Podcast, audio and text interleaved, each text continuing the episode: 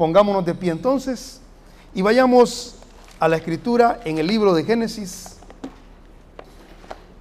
capítulo 1, por favor. Génesis capítulo 1, versículo 26 al 29, el mismo texto de las tres de las dos sesiones anteriores para terminar esta noche con el tema de finanzas conyugales, la tercera parte. La palabra del Señor dice de la siguiente manera: Entonces, dijo Dios, hagamos al hombre a nuestra imagen, conforme a nuestra semejanza, y señoree en los peces del mar, en las aves de los cielos, en las bestias, en toda la tierra, y en todo animal que se arrastra sobre la tierra. Y creó Dios al hombre a su imagen, a imagen de Dios lo creó, varón y hembra lo creó, y los bendijo Dios, y les dijo, fructifiquen y multiplíquense, llenen la tierra y sojúzguenla, y señoreen en los peces del mar, en las aves de los cielos y en todas las bestias que se mueven sobre la tierra. Y dijo Dios, he aquí que yo les he dado toda planta que da semilla, que está sobre toda la tierra, y todo árbol que hay fruto y que da semilla, les serán para comer. Oremos al Señor Dios. Esta noche estamos aquí, Señor, dándote honra, gloria y alabanza, dándote, Señor, el lugar que te mereces en nuestra vida, pidiéndote, Señor, que nos auxilies y nos ayudes, y que nos permitas, Señor Jesús, poder acercarnos a tu palabra y recibir el consejo de ella. Esta es la tercera parte, de este estudio que nos has dado. Ahora te pedimos que cumpla su propósito la palabra, el propósito para el cual la has enviado. Y que los matrimonios aquí representados y cada hermano que está aquí representado, a un soltero Dios, pueda tomar estos principios, poder experimentarlos y poder usufructuarlos de la manera correcta y adecuada. Que sea tu Espíritu Santo el que ministre, no el hombre, y que sean los consejos de tu palabra, no los consejos humanos. En el nombre de Jesús lo hemos pedido. Amén y amén. Puede tomar asiento, querido hermano. Ya tiene un consejo de la palabra para enfrentar este momento. Y ahora tomemos el consejo de la palabra en la última sesión de finanzas conyugales. Amén. Quiero hacer la aclaración y la acotación en esta noche, como siempre la he hecho en los dos estudios anteriores, que este estudio, aunque está enfocado al nivel conyugal, pero los solteros pueden tomarlo también, ¿verdad? Las personas que todavía no tienen un hogar conformado, que están solteros, pueden tomar estos principios y pueden empezar a implementarlos y pueden, además de ello, empezar a construir una base para su futuro hogar y para la economía que ya tienen. Bien, dicho esto, quisiera hacer eh, en primer lugar un resumen rápidamente, ya que los espacios han quedado bastante, los estudios han quedado bastante espaciados entre sí, rápidamente un resumen de lo que hemos visto anteriormente. En primer lugar, hemos visto que Dios tiene un propósito para la pareja cristiana. ¿Recuerda usted eso, verdad? Dios tiene un propósito para la pareja cristiana.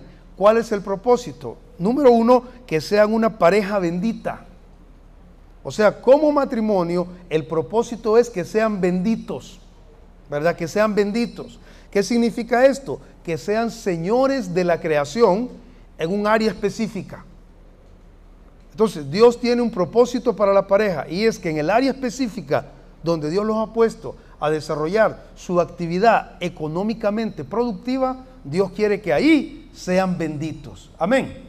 Vamos comprendiendo. Eso significa, si usted es maestro y se casó con un contador o una contadora, pues Dios quiere que ustedes sean benditos en esa área sea un buen maestro, un buen contador, si usted tiene un negocio propio, si usted tiene una costurería, si usted tiene una venta de comida, si usted se dedica al transporte, lo que usted haga, el propósito de Dios es que usted con su esposa o con su esposo sean benditos en lo que hacen. Amén. Bien, esto es lo primero que vimos. Lo segundo, Dios da recursos claves, ¿verdad? Eso está en el versículo 29. El recurso clave para la economía de la pareja cristiana son las semillas, aquí que vemos. Y en este tiempo la semilla es el dinero, ¿verdad? ¿Por qué? Porque cumple la misma, la misma función. La misma función. Yo le decía a un hermano ahorita que estábamos ahí eh, antes de iniciar el culto, le digo, ¿cómo va su negocio? Y me dice, bien, hay una buena temporada. Excelente. Le Ahora hay que buscar que los ingresos que están entrando se multipliquen. Porque nosotros, nosotros eh, tenemos el otro, el, pensamiento de que hay una buena temporada, recojamos. Y al nomás recoger, ¿qué es lo que hace mucho cristiano? Que le falta sentido común, se empieza a comer lo que recogió. Y de ahí está esperando que venga otra temporada. Y a veces la temporada viene bien lejos. Y a veces no viene. Si ya le llegó una buena temporada, las semillas que le están llegando ahorita, usted no se las coma todas. Tiene que empezar a ver que Dios le dé una idea cómo multiplicar esas semillitas. Amén. Bien. Tercero, lo que vimos, para sembrar, ¿para qué da Dios las semillas? Las da para sembrar y para cosechar. Las da para multiplicarlas. Las da para que en un momento usted tenga tanta abundancia que pueda hasta comerciar con ellas y luego de comerciar llega la abundancia donde podemos dar. Amén. Cuarto, cuarto, este es un resumen nada más de lo que hemos visto. Cuarto, hay un requisito indispensable y es el de Génesis 2.24, ¿verdad? Que dice, por esta causa dejará el hombre a su padre y a su madre. O sea, hay que apartarse del sistema de vida anterior. ¿verdad? Una de las causas por las que muchas veces las parejas cristianas no fructifican es porque siempre se quedan pegados a su sistema de vida anterior. Llámese esto que se quedan viviendo con los papás, llámese esto que se quedan viviendo con las mismas costumbres a nivel de la mente, llámese esto que no quieren cambiar su forma de trabajar o su forma de administrar los recursos que Dios les da. Entonces, una de las cosas que nosotros tenemos que hacer es romper con el pasado y ver qué es lo que Dios quiere darnos y Él nos lo da a través de la palabra. Amén. Vamos recapitulando. Quinto, quinto, vimos un principio. ¿Cuál es el principio que vimos? El principio es que el matrimonio debe unirse para botar barreras y para poder conquistar cualquier obstáculo que no lo deje avanzar. Amén. ¿Verdad? Así que todo matrimonio cristiano todo matrimonio cristiano que quiere pasar de la media, todo matrimonio cristiano que quiere conquistar su vida material, debe de unirse. La Biblia dice que un reino dividido contra sí mismo no prevalecerá. Amén. ¿Verdad? Si la señora cada vez que le pagan, que ella, ella, ella recibe su sueldo, si la señora cada vez que le pagan dice, bueno, si es mi pisto, yo me voy a comprar la ropa que yo quiera, ¿verdad? Y el hombre le dice, ¿cómo se llama? Mira, ¿crees que no me puedes ayudar para pagar la electricidad? Eso te toca a vos. Hay desunión. Esa gente no va a prosperar. Pueden ser cristianos, pueden alabar, pueden adorar a Dios, pueden servir en un ministerio, pero si están divididos, siempre van a vivir en crisis continua, una tras otra. Amén. Bien, sexto, ¿dónde está el problema entonces? ¿Dónde está el problema? Lo identificamos. El problema de, los, de, la situación económica difícil en la vida matrimonial de los cristianos está en el mal uso de la semilla. Amén. El mal uso de la semilla. Ahora, identificamos nosotros por lo menos siete factores. Este es el resumen. Identificamos siete factores que los quiero aplicar ahorita, solo eh, mencionárselos, pero para que usted vea los factores que identificamos. Número uno, uno de los factores que dañan la economía conyugal y la economía de cualquier persona, número uno, la indisciplina en los gastos. Recuerda, indisciplina en los gastos. ¿Cuál sería la tesis contraria para esto? Hay que ser disciplinado en los gastos. Amén. ¿Verdad?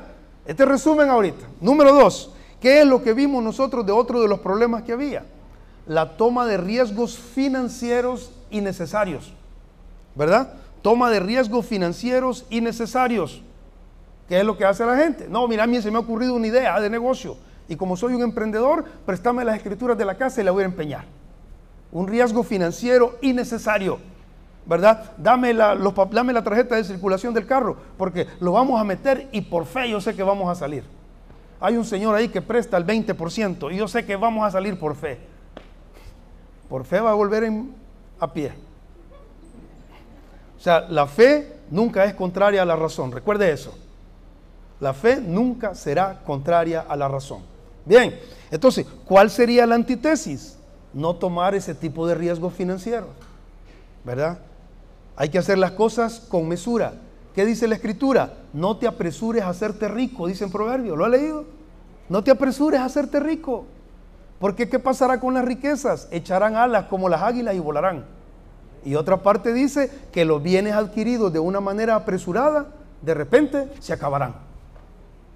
¿Verdad? Muchos cristianos somos muy codiciosos y creemos que es una oportunidad. Y yo de esta me agarro porque es mi oportunidad. Y por fe lo voy a lograr, pero por fe termina en una ruina continua.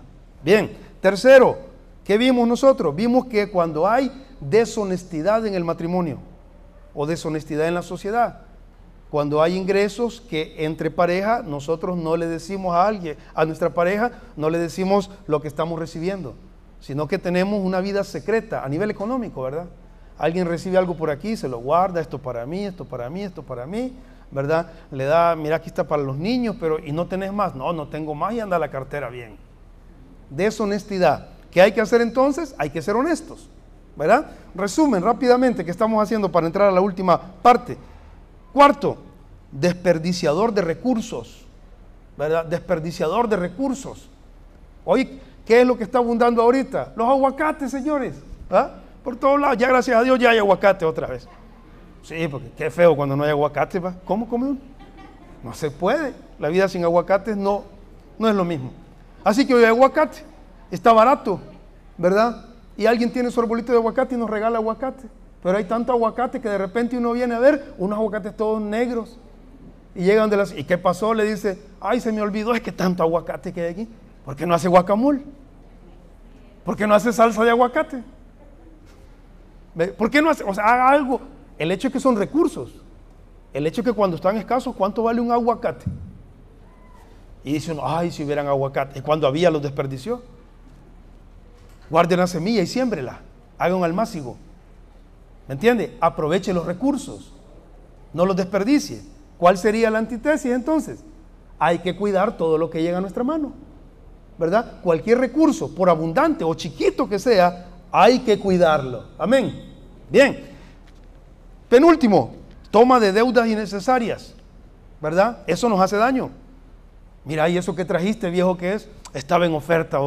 Y cuando iba ahí iba pasando por ahí, me bajé cabal en el, en el, centro comercial. Mira, me bajé y cuando entré porque iba a ir a pagar el recibo, me agarraron y mira, yo cabal sentí que era de Dios porque si es que todito lo que me dijo se me hizo.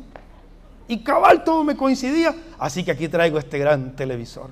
Pero ya tenemos tres, le dice, no importa, uno en cada cuarto. Deudas innecesarias. Por estar viendo tanta televisión no lee ni la Biblia. Bueno, bien, ¿cuál sería la antítesis? No tome deudas innecesarias. ¿Para qué está comprando cosas que ya tiene? Tenga lo básico, sea prudente, sea sobrio por último, no compartir la carga financiera con su pareja. O sea, dejarlo solo o sola. ¿Verdad? Hoy no es raro que las mujeres, yo dije la vez anterior, que las mujeres se preparen más que los hombres. No es raro. Y no es raro que muchas mujeres lleguen a tener un grado mayor de ingreso que los hombres. Pero eso no nos da derecho a los hombres a vivir de nuestra mujer. Si mi mujer gana más que yo, yo no puedo explotarla. No tengo derecho a eso. ¿Ya? No puedo convertirme en un mandilón o un mantenido.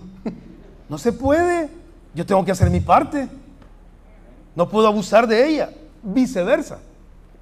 El hecho que Dios lo haya bendecido con un hombre bueno, trabajador, un hombre que le mete, que tira el cuero al agua, buen profesional, buen, buen, buen, buen, vocacional, tiene un buen oficio y el hombre gana, no le da derecho a usted a que no le ayude a su pareja a ahorrar. Proteja a su pareja de sus hijos. Proteja a su pareja de su familia. Protéjalo. Ayúdelo. Entonces, dicho esto, si usted, con todo lo que ya hemos visto, este pequeño resumen que está en las dos sesiones anteriores, usted lo puede buscar y escucharlo, si usted logra superar estas conductas y estas actitudes, esto lo va a llevar indefectiblemente a un punto de orden en su vida económica. Oiga esto, le voy a hablar en el sentido más lógico que puede entenderme.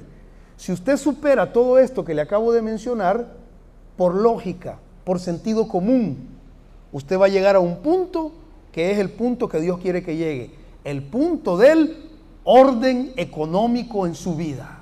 ¿Cuántos quieren tener orden en su vida? Es interesante, ¿verdad? Es lindo cuando llegó el recibo de la luz. ¿Y qué le dice la señora a uno? Mirá, ya viene el recibo de la luz. Ah, vaya amor, está bien. Ahí agarrá, mira, y mañana que salgas a comprar esto, paga los recibos, por favor. ¿Verdad? Es lindo. Es triste cuando, mira, ya viene el otro recibo y viene doble, le dice. Ay, ¿cómo hacemos? Le dice. No, es que pues sí, vos sabés como en la Semana Santa, pues sí, nos fuimos para el mar, ¿verdad? Y los que están en el mar, ah, nos están viendo desde el mar, no, cuiden, cuiden, no se gasten todo, ¿verdad? Y, que mirá, y, de repente viene la colegiatura, ¿verdad? Porque nuestros niños están en un colegio. Y mirá, y ya toca la colegiatura, y qué sé yo, y qué lindo cuando hay una economía ordenada. Y los dos trabajan, no amor, aquí está, lo, aquí está mi parte, mira lo de los niños, aquí está lo mío, ay, mañana pasarlo pagando, abonarlo. Y como hoy está de moda, ¿verdad? No, abonarle ahorita, hacerle la transacción ahí. Bien, bien chivo los hermanos de ahora. ¿Ah? Hacen la transacción ahí, va, ya estuvo, ya pagamos. No, no hijo, que te hagan los exámenes, ya está pagado. Bien bonito. Pero cuando viene el niño, no me examinaron. ¿Y por qué? vamos a ir a hablar con la, con, la señorita. Es hermana también, tal vez que hay que ir a hablar. Usted sabe que todo eso nos quita calidad de vida. Parece que no es espiritual lo que estoy hablando, ¿verdad? Pero nos quita calidad de vida. Después que pase en la noche, cuando esté el esposo y pues tiene su necesidad conyugal, ¿verdad? Está queriendo tocar a la señora y la señora. Ya no me querés. No, no es que no lo quiera, es que la señora está abatida. Es que la señora no responde igual. Es que la señora necesita tener una tranquilidad en todo su entorno para responder como esposa, como amante. Y eso es responsabilidad de nosotros los hombres. Por eso que debemos de tener orden económico para que podamos tener una vida abundante. Jesucristo dijo, yo he venido para que tengan vida y la tengan en abundancia. Ahora, va a haber pobreza, va a haber crisis por causas que están fuera de, de nuestro alcance. Eso ya no es culpa de nosotros que está caro el pan porque el trigo está caro por la guerra en Ucrania, eso no es culpa suya ni mía. Que no me reclame mi señor ahí, mira tan caro que está el pan. No, que va a reclamar allá. Que me reclame si no tengo para el pan. Que me reclame si yo debiendo de tener el dinero del pan, me lo fui a gastar en, en saldo para el teléfono. Ahí que me reclame. Háblale, Señor. Pero hoy no vino ese bárbaro ni esa bárbara. Entonces, cuando usted ha logrado superar todo eso, llegamos entonces a la parte que yo sé que algunos de ustedes estaban extrañando. Llegamos entonces a la parte donde las iglesias se le llama la mayordomía financiera. Amén. ¿Verdad? Porque muchos se han de haber preguntado, bueno, el hermano pastor comenzó a enseñarnos de la economía, pero no nos habló del diezmo y la ofrenda. Fue a propósito. Porque en el estudio de la escritura, el Señor me ha mostrado y he podido estudiar que no importa cuánto diezme, no importa qué tan fiel sea usted con sus diezmos y sus ofrendas, si usted con lo que le queda después de diezmar y ofrendar, si usted es un desordenado, nunca va a fructificar, aunque diezme y ofrende. ¿Por qué quedan tan serios? Porque los evangélicos también somos supersticiosos. Porque los evangélicos tomamos nosotros la palabra y decimos, sí, voy a probar a Dios porque ahí lo dice la escritura. Y lo voy a poner a prueba y le voy a dar porque Él va a abrir las ventanas de los cielos. Sí, Él lo hace, Él abre las ventanas de los cielos. El punto es que hace usted con lo que Él le da a través de las ventanas de los cielos. Usted no puede estar pidiendo que Dios le resuelva lo que usted tiene que resolver. Dios le va a dar la carne, pero usted tiene que cocinarla. Dios le va a dar el dinero para que usted vaya a un mercado, un supermercado y compre un pollo, pero Dios no le va a dar el pollo cocinado. Dios le va a dar una esposa, como el sábado. Pero usted tiene que cuidarla todo lo que resta de vida. ¿Me comprende? La esposa no viene ya, ya, no viene ya con un programa, una excelente esposa. No, hay que cuidarla, hay que hacerla. El esposo no viene ya un hombre maravilloso, eh, un hombre, un príncipe. No, hay que trabajar con ese hombre para que se haga, para que llegue a ser. La economía que Dios nos da no es cuestión de que yo meto mi diezmo y automáticamente, ring, ya todo, todo está pagado. Mira, el Señor hizo un, hizo un milagro. Yo llegué a pagar los recibos y estaban pagados. No, eso no va a suceder. Lo que sí es seguro es que le van a cortar la electricidad si no se ordena. Eso es seguro. Y es vergonzoso. Y a mí me la cortaron varias veces siendo cristiano. Y qué vergüenza. ¿Verdad? Ahí está mi esposa. Ya pasó, mi amor, no lloré. ¿Verdad? Mire, yo trato de, trato de, que nos riamos porque yo sé que estos temas son, ¿verdad? Y algunos de ustedes, yo tomo agua para que ah, poder seguir. Entonces, quiero decirle, cuando usted ordena su vida económica, entonces llega al punto que yo creo que es el último de acuerdo a la escritura, y es al punto, yo no lo llamo de la mayordomía, lo llamo de la responsabilidad financiera cristiana. Oiga esto, responsabilidad financiera cristiana. Vaya conmigo al libro de Éxodo, por favor. Éxodo. Capítulo 36. Quiero que vea aquí, por favor, lo que la palabra nos muestra de una congregación, una asamblea, que están haciendo un proyecto espiritual, están construyendo un templo. ¡Qué hermoso! Los cristianos, los creyentes siempre estamos construyendo templos y eso es bueno. Si de aquí sale un pastor, imagínense que un día de aquí salga un pastor, que Dios permita que de aquí salga, en orden, ¿verdad? No en rebelión, no llevándose a la mitad de la congregación o a tres o cuatro hermanos. Eso no es de Dios, sino un pastor en orden. Que le envíe a hermano Antonio y le envíe y le diga, no hombre, váyase allá, lo vamos a apoyar. Le vamos a mandar a la hermana de Ortega que dirija la oración. Le vamos a mandar a los hermanos de alabanza y ahí los draft. Y de vez en cuando le vamos a mandar al barbudo ese también para que vaya a predicar allá. Y qué bueno, ¿verdad? Sí, yo no voy a fundar otra congregación, no crea eso. Entonces, pero se va ahí uno de los jóvenes ahí hermoso y lo vamos a apoyar. ¿Qué es lo primero que hacen los que van? No a construir templos, vamos. No así fue ustedes aquí. Aquel día había el aniversario que vine a predicar las fotos ahí con una, hasta ambulancia tenían, ¿verdad? Y ahí estaban y... Y ahora mire dónde estamos. Todos los cristianos construimos templos. Eso es bueno, es maravilloso. Mire esta comunidad que está aquí.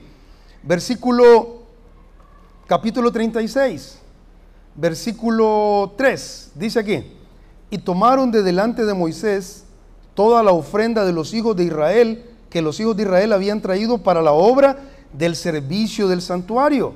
Oiga, póngale atención al texto. Y ellos, hablando del pueblo, seguían trayendo ofrenda. ¿Cómo era la ofrenda? Voluntaria. ¿Y, cuándo la traían? Cada domingo. Todos los días. Esto es maravilloso. Sin estar pidiendo, la ofrenda era voluntaria. Se estaba construyendo el templo, el templo que Dios había mandado hacer, el santuario de ese momento. La comunidad estaba unida. Pero ¿por qué ellos traían voluntariamente cada mañana? Porque tenían. No, yo, no voy a super espiritualizar el texto. Ellos daban porque tenían. Ese es el sentido lógico de la palabra ahí. Daban porque tenían. Daban porque les abundaba. Por eso daban. Miren entonces, siga, siga el texto conmigo. Versículo 4. Tanto, oiga, tanto, o sea, o a tal punto, podríamos leer ahí, a tal punto que vinieron todos los maestros que hacían la obra del santuario. O sea, vinieron todos los maestros de obra. El que hacía las paredes, el que hacía el piso, el que hacía las columnas, el que hacía las ventanas, el que hacía eh, los baños, el que hacía todo. Vinieron y le dijeron a Moisés, oiga, y hablaron a Moisés y le dijeron, oiga qué maravilloso, versículo 5, el pueblo trae mucho más de lo que se necesita. El pueblo trae mucho más de lo que se necesita para la obra que el Señor ha mandado. Versículo 6. Oiga esto. Ojalá que suceda así. Entonces Moisés mandó a decir por todo el campamento. ¿Y qué dijeron? Ningún hombre ni ninguna mujer haga más para la ofrenda del santuario. Así, oiga este punto, así se le impidió al pueblo ofrecer más, pues tenían material abundante para hacer toda la obra y por qué llegaron ellos a este punto. Ese es el punto. Yo no voy a decirle así, ah, qué bárbaros, miren, empiecen ustedes. No, eso sería una manipulación de la palabra. Empezar a ponerles cargas. Miren, hermano, aprendan, hombre, pero ustedes qué bárbaros, ¿verdad? Ni un sobre quieren agarrar. No. Eso sería una manipulación y yo no caigo en eso. ¿Verdad? Yo lo que quiero analizar es por qué ellos llegaron a ese punto. ¿Por qué llegaron? O sea, ¿qué fue lo que sucedió en la vida de ellos para que ellos llegaran a ese punto? Quiero decirle, en primer lugar, que el dar a Dios no es un talismán, ni es un intercambio. No confunda eso. Si usted diezma y ofrenda fielmente, no es una moneda de intercambio. Usted tiene que hacerlo, como dice la Escritura, por agradecimiento. Porque Dios ama al dador alegre. Y cada uno ponga algo aparte según haya prosperado. Dice la Escritura cada primer día de la semana. ¿Verdad? Quiera todos los días. Yo no estoy diciendo que todos los días va a venir con una ofrenda. El modelo neotestamentario es cada primer día de la semana. Alguien pone algo aparte según haya prosperado. Ni siquiera dice Pablo ahí, y de más allá de sus fuerzas. Eso sucedió en momentos puntuales. Pero la ley, el mandato es según haya prosperado. Ponga algo aparte, pero délo con alegría. Délo sin, una, sin un propósito escondido. Te doy para que me dé. Propósito escondido, ¿verdad? Aquí está porque ¿cuánto me vas a dar? Propósito escondido. Eso no funciona. Bien, entonces, como resultado, ellos, ellos ¿de dónde venían ellos? Haga un, recuerdo con un recuento conmigo. Ellos venían de ser esclavos en Egipto. Acaban de salir de Egipto. Ahora ellos eran, ¿qué eran? Eran libres. La propuesta del estudio que les he dado es que ustedes dejen de ser esclavos de la situación económica difícil. ¿Comprenden la palabra? Esa es la propuesta. La propuesta es que yo les digo a ustedes en el nombre del Señor y con principios bíblicos que ustedes tienen que romper con actitudes, acciones, formas de pensar que los tienen atado a una pobreza material, que no los dejan avanzar, que no les permiten trascender, que por eso pensamos el famoso dicho, si el dinero ni se mira, ¿verdad? Uy, hoy uno lo recibe y ya lo pagó. Si lo que gano ya lo debo y me están pidiendo todavía en la iglesia. Todo lo que le estoy hablando es donde yo he andado, todo. Todo lo que la palabra que le muestro es experimental, no solo es teórica, ¿verdad? Alguno podrá tener una situación económica tan difícil que se siente atado y piensa que nunca va a salir de lo mismo. Pero debe de revisar todo lo que hemos hablado. Porque entonces, ¿qué es lo que estamos viendo aquí? ¿Cuál es la propuesta de la palabra? Que ustedes sean libres completamente de ataduras económicas. Yo no estoy hablando de pecado. Eh, no me malentienda. Yo no estoy hablando de vida de pecado ni de, ni de nada inmoral. No. Yo le estoy hablando de la vida material que Dios quiere que ustedes tengan una vida abundante a nivel material. El propósito de Dios y se lo puedo demostrar bíblicamente en otro estudio. El propósito de Dios no es que su pueblo esté en una situación de paupérrima, una situación paupérrima donde no tenga ni para lo más básico. Ese no es el propósito de Dios. Si Dios tuviera ese propósito con nosotros, usted no hubiera aprendido a leer a escribir, usted no hubiera aprendido a contar, usted no, hubiera, no tuviera la oportunidad de tener talleres vocacionales, usted no tuviera la oportunidad de que aquí en este país, con todas las dificultades que tenemos, la educación es gratuita. Si Dios tuviera el propósito que estuviéramos nosotros sumidos en la pobreza, nada de eso tendríamos. Porque la falta de educación es lo que ata a una población a la pobreza. Pero Dios nos da educación, nos ha dado educación secular y educación espiritual. Entonces, ¿qué es lo que tenemos que cambiar? Nuestras actitudes, nuestro pensamiento, nuestra forma de ver el dinero, debemos de cambiarlo. El dinero no es un Dios, el dinero solo es un medio, es una semilla, eso es el dinero. Que bien usada y en las manos de Dios puede ser de gran bendición para usted y para los que están a su alrededor. Entonces, esta gente viene de ser esclavo y ahora son libres. Qué interesante. Ellos eran esclavos en Egipto y ahora son libres.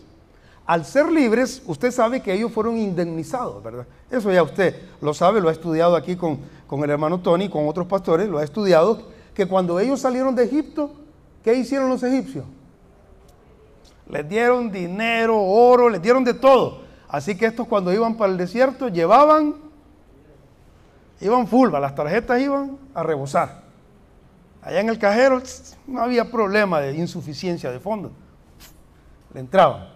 Así que cuando, como causa, como consecuencia de que ellos tenían una libertad, cuando su sistema religioso, digámoslo así, su sistema de fe, necesitó levantar una institución o un templo, ¿qué pasó con ellos? Ellos se dieron. ¿Por qué dieron de una forma tan abundante? Porque ya eran libres. Amén. Pregunta, ellos podrían haber dado, así como dieron aquí, podrían haber dado ellos si estuvieran en Egipto todavía. No podrían. Pregunta, ¿usted va a poder ponerse, oiga bien, a apoyar todos los programas de su iglesia si usted sigue con la misma conducta a nivel económico que mantiene? No me conteste. Usted sabe que muchos de nosotros tenemos ideas y decimos, yo quisiera dar, yo quisiera dar, pero no se puede. Pero no podemos. ¿Verdad? Y yo no lo estoy culpando de nada. Yo no conozco la situación de muchos de ustedes, pero el Señor sí la conoce. Bien, entonces, viendo esto y diciendo esto que estamos hablando aquí, de la misma manera, así como estos israelitas se dieron para poder levantar la obra que se estaba levantando en ese momento que Dios había pedido, de la misma manera los cristianos de este tiempo, cuando reciben la libertad que Dios les da a través del consejo de la palabra, la libertad no se recibe en un cajero automático. La libertad no se recibe con una herencia de un tío rico, no. La libertad se recibe cuando usted toma la palabra y la pone por obra. Ahí se recibe la libertad. Entonces, cuando el cristiano recibe la libertad a través de la palabra, debe mostrar gratitud. ¿Y cuál es esa gratitud? Ejerciendo la responsabilidad cristiana a nivel financiero. Y oiga la palabra que estoy usando, responsabilidad. Temas económicos no me meto en la iglesia que llego, porque cada iglesia maneja su forma, eh, su, forma financiera. Pero lo único que sí le puedo decir es esto. Si diezmo, no diezmo por miedo a una maldición. Diezmo y ofrendo porque soy responsable de ayudar a sostener el lugar donde me alimento espiritualmente. Porque ninguna maldición puede venir si Cristo ha roto todas las maldiciones, dice la Escritura. Y si viene una maldición por cuestión económica, sería la única maldición que Cristo no pudo romper. Y si Cristo no pudo romper una maldición, entonces no es todopoderoso. Y yo he creído en un Dios que es todopoderoso. Amén. Así que lo que yo hago financieramente es resultado de la responsabilidad que tengo con la institución a la que pertenezco y con el agradecimiento que tengo con Dios porque Él me ha hecho libre en una vida material que está ordenada de acuerdo a su palabra. Amén. No está complicado, ¿ah? O sea, en otras palabras, manejen bien el dinero, pues. Y cuando Dios les ayude a manejarlo bien, ustedes van a tener lo suficiente y les va a abundar. Y cuando les abunde, no se olviden de la iglesia. Eso es lo que quiero decir. Porque usted tiene responsabilidades. Este seminario lo pueden dar en otro lugar, pero le van a cobrar. Y se lo van a disfrazar de seminario y le van a decir que es un coach de vida. ¿Verdad? Finanzas, eh, no sé qué, ahí le van a dar un montón de cosas bonitas, un, un fresco por ahí, un té, qué sé yo, algo le van a dar. Pero aquí le estamos dando la palabra del Señor. Y la palabra de la diferencia es que viene ungida por el poder del Espíritu Santo y la palabra es viva. Y la palabra viva, ¿qué es lo que hace en la vida del cristiano? Lo liberta, lo transforma, lo lleva a otra altitud espiritual. Amén. Y entonces sucede lo que dice la escritura. El hombre justo, dice, mire qué hermoso es esto. El hombre justo deja herederos a los hijos de sus hijos, dice. ¿Se ha fijado usted en ese versículo? Está en Proverbio. El justo, dice, ¿Qué es una persona justa? Haga a un lado la justificación por la fe. La otra acepción de la palabra justo en la Biblia es aquel que se apega a las normas de justicia que están escritas en la palabra del Señor. Ese justo. Sí, alguien que cumple la escritura, alguien que busca la forma de vivir la escritura. Ese que es justo en su vida familiar a nivel económico, ese, oiga qué interesante, deja herederos a los hijos de sus hijos. O sea, ¿qué está hablando? ¿Qué está hablando? Que le abunda para dejarle hasta los nietos. Eso es lo que está diciendo. Yo le hago una pregunta aquí. ¿Cuántos de los que están aquí ya tienen algo para dejarle a los nietos? Yo estoy hablando de un, estoy hablando de un terrenito. Estoy hablando que diga, mire, yo hace tiempo, hermano, compré un terreno, es grande, ahí yo tengo mis tres hijos y yo lo voy a dividir para que mis hijos y mis nietos no anden rodando, hermano. Porque qué difícil es andar alquilando. andar alquilando es difícil. También ya anduve por ahí yo. Y ya me sacaron varias veces, no por no pagar, sino porque la gente ahí, ahí mire, necesitamos la casa, pues. ¿Y, y, y cuándo? La otra semana. Así, hermano. Y yo cristiano, no crea que no cristiano. Ahí hable con mi esposa, le puede contar un montón de cosas que hemos pasado. ¿Sí?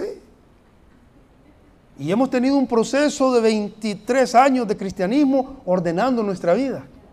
Y hoy, 23 años después, una de mis, otra de mis hijas ya va a casar y le vamos a ayudar con su casita.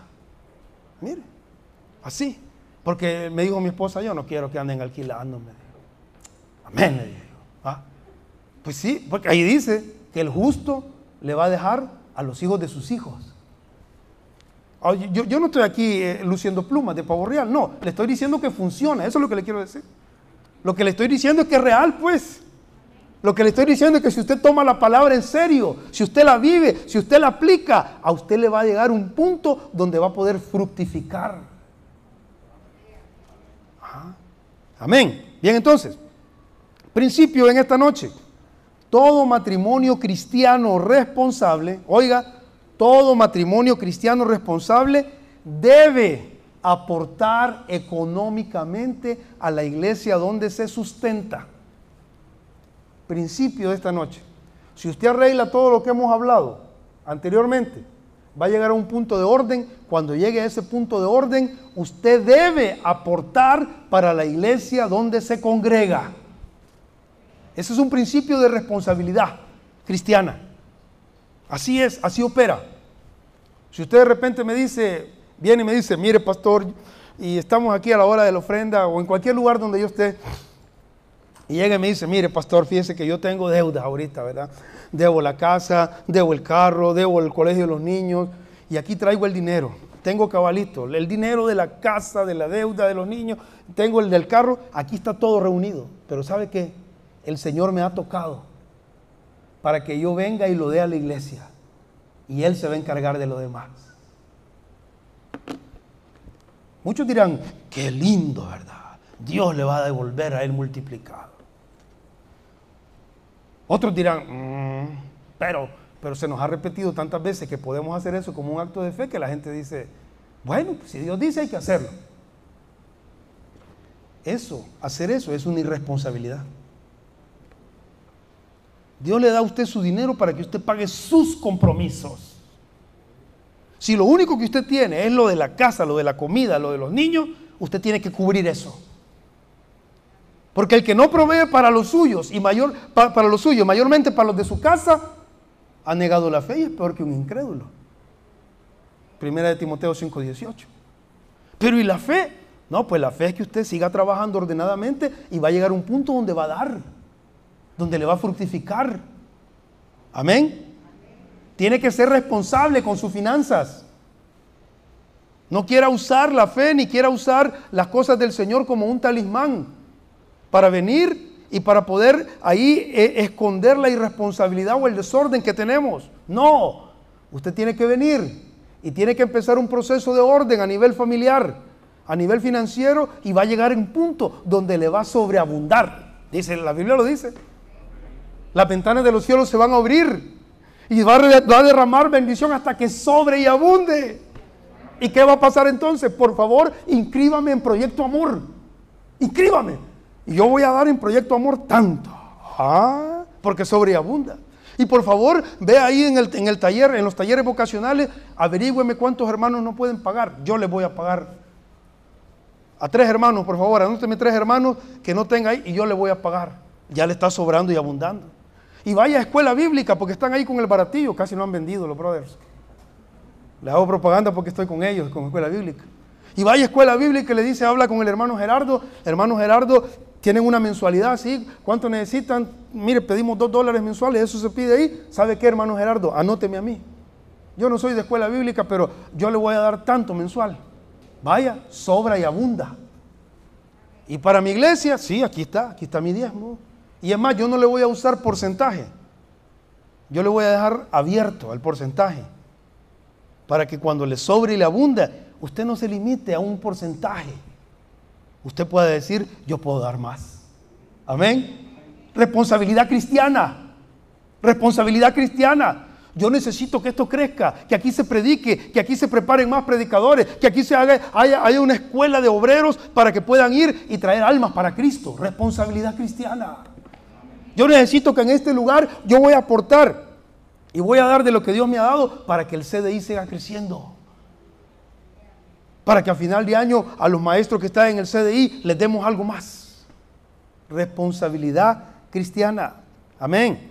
Mire qué interesante entonces. Perdón. Vea entonces por favor conmigo el texto que tenemos ahí a continuación, ¿verdad? El sentido común, antes, antes, perdón, Primera de Crónicas, capítulo 29. Vaya conmigo a Primera de Crónicas, capítulo 29.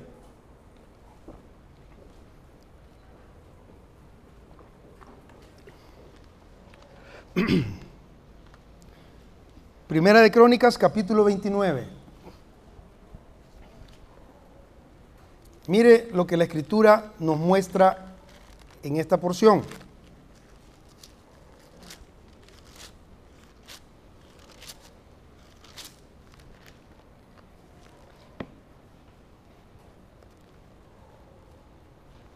¿Lo tienen? Versículo 11. Tuya es, oh Jehová, la magnificencia, el poder, la gloria, la victoria y el honor. ¿Por qué? Póngale atención a eso, póngale atención a eso. Porque todas las cosas que están en los cielos y en la tierra son de quién? Son tuyas, son de Dios. Tuyo es Jehová, es el reino, y tú eres excelso sobre todos. Versículo 12, póngale atención las riquezas y la gloria proceden de, de Él. Y tú dominas sobre todo. Oiga, en tu mano está la fuerza y el poder. Y en tu mano el hacer grande y el dar poder a todos. 13. Ahora pues Dios nuestro, nosotros alabamos y loamos tu glorioso nombre. 14. La clave. Porque, habla David, ¿quién soy yo y quién es mi pueblo para que pudiésemos ofrecer voluntariamente cosas semejantes. Ahí está hablando de una ofrenda de dinero que se iba a dar. Pues todo es tuyo y de lo recibido de tu mano, nosotros te damos. ¿Qué es lo que está escribiendo aquí? Es cierto, usted va a ordenar sus finanzas, usted va a trabajar en todos los principios que hemos hablado. ¿Alguien dice amén? ¿Ah? Usted va a trabajar en todo eso y cuando usted trabaje, a usted le va a empezar a fructificar. Pero cuando le empiece a fructificar, después de todo, ¿quién se lo está dando? Es Dios. ¿Pero por qué se lo está dando Dios? Porque está haciendo uso de la está siendo obediente a la palabra que él ha mandado. Eso es todo. Por eso dice aquí, entonces vamos a venir nosotros y vamos a dar. Pero al final ahí está la respuesta. yo lo doy, pero ¿de qué doy? Doy de lo mismo que tú me has dado. Va. Qué hermoso, ¿verdad? Vamos a dar de lo que Él nos ha dado. Responsabilidad cristiana.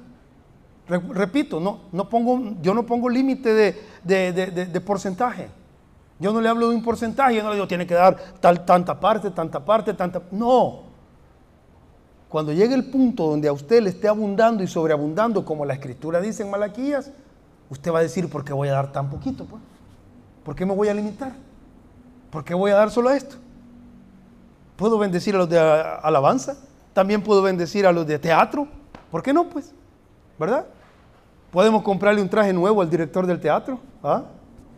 Qué hermoso, ¿verdad? Podemos comprar algo, algo para la iglesia. Podemos ayudar a los niños que tienen alguna dificultad, calladito tal vez. Voy a ir y voy a bendecir una familia.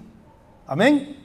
¿Por qué? Porque entonces el Señor nos va a permitir tener esa sobreabundancia. Un cristiano debe de estar solvente en todos sus compromisos, en todos sus compromisos familiares, como ya dijimos. Un cristiano debe estar solvente en todo, porque un cristiano que está solvente en todos sus compromisos financieros es un cristiano que da testimonio de un Dios que es excelente, de un Dios que es responsable, de un Dios que cumple. No puede haber un cristiano que ande huyendo de iglesia en iglesia porque no paga una deuda. No puede haber un cristiano que venga y aquí y allá, mira, crees que échame la mano ahí, ¿verdad? Que no sé qué, y al siguiente mes otra vez y lo mismo, y que ya lo tengamos identificado, ¿verdad? Ahí viene aquel, vos apartate porque no va a ser que hoy a vos te va a tocar.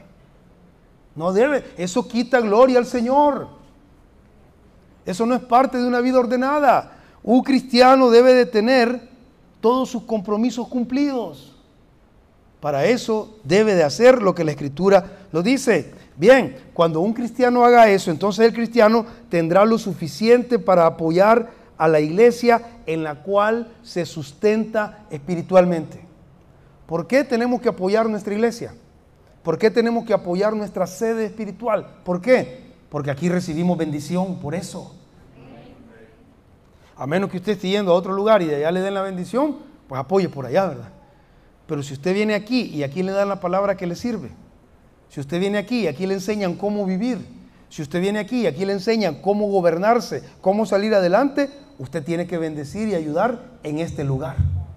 Amén. Es parte de la responsabilidad que como cristianos tenemos.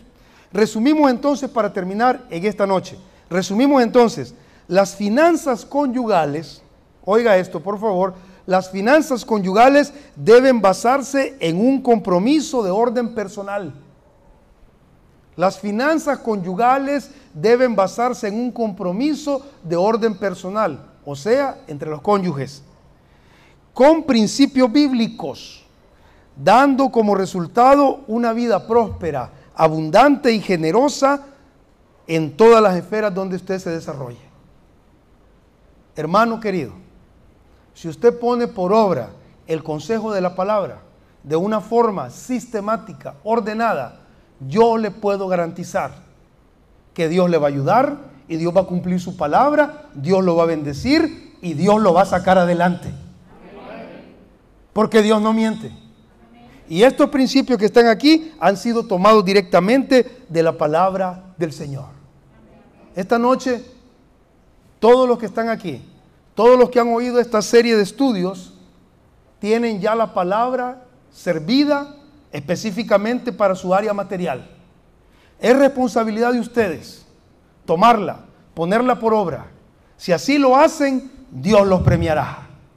Y si no lo hacen, Él mismo se los demandará. Oremos al Señor. Poderoso Dios. Tu palabra ha sido dada y presentada como mandaste, Señor. Los principios han sido dados. Todo, Señor, se ha hecho como dijiste. Ahora te pido nada más que pongas el querer como el hacer en cada uno de mis hermanos. Y que ellos puedan ir, Señor, y puedan poner en práctica esto que se les ha enseñado. Que se puedan oír aquí en este lugar testimonios de liberación a través de un proceso de seguimiento de la palabra. Que se puedan oír testimonios después de la liberación de abundancia y de superabundancia y que cada uno de los que aquí está, Señor, un día pueda decir, somos libres financieramente en el nombre de Jesús.